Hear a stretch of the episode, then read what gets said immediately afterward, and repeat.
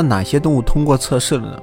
所有的类人猿，猩猩、大猩猩、伪黑猩猩可以通过测试，就是给他们照镜子，他们能知道镜子里是自己。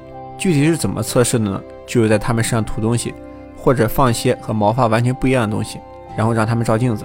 猩猩能够知道通过看镜子来找到自己身上哪里有东西，当然放东西的地方肯定是猩猩的视觉盲区。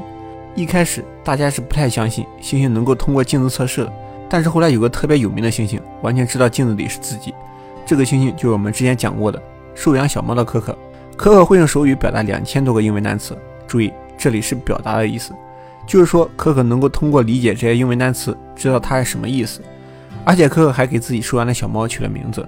然后那只小猫出了车祸，它还能表达自己很伤心的情绪，并且最不可思议的是，可可理解死亡的意思。这个我们以后有机会再讲。猩猩其实已经非常接近人了，猕猴也可以通过测试，某些品种的海豚、虎鲸也可以通过测试，大象也可以，许多鸟类也可以，还有一个蚂蚁也可以。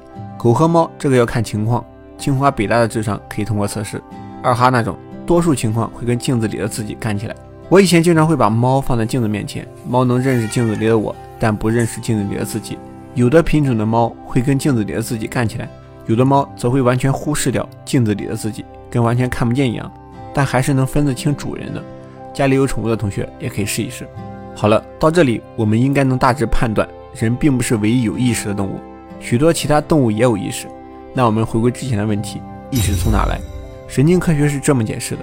意识是从脑中的大量神经元中涌现出来的，意识就是大脑产生的，它并不是独立于我们这个身体的。怎么去证明呢？脑组织的损坏会改变人的意识。人脑中有前额叶这么个地方，这里要是坏了，人会变得冲动、易怒，完全不能控制自己的情绪。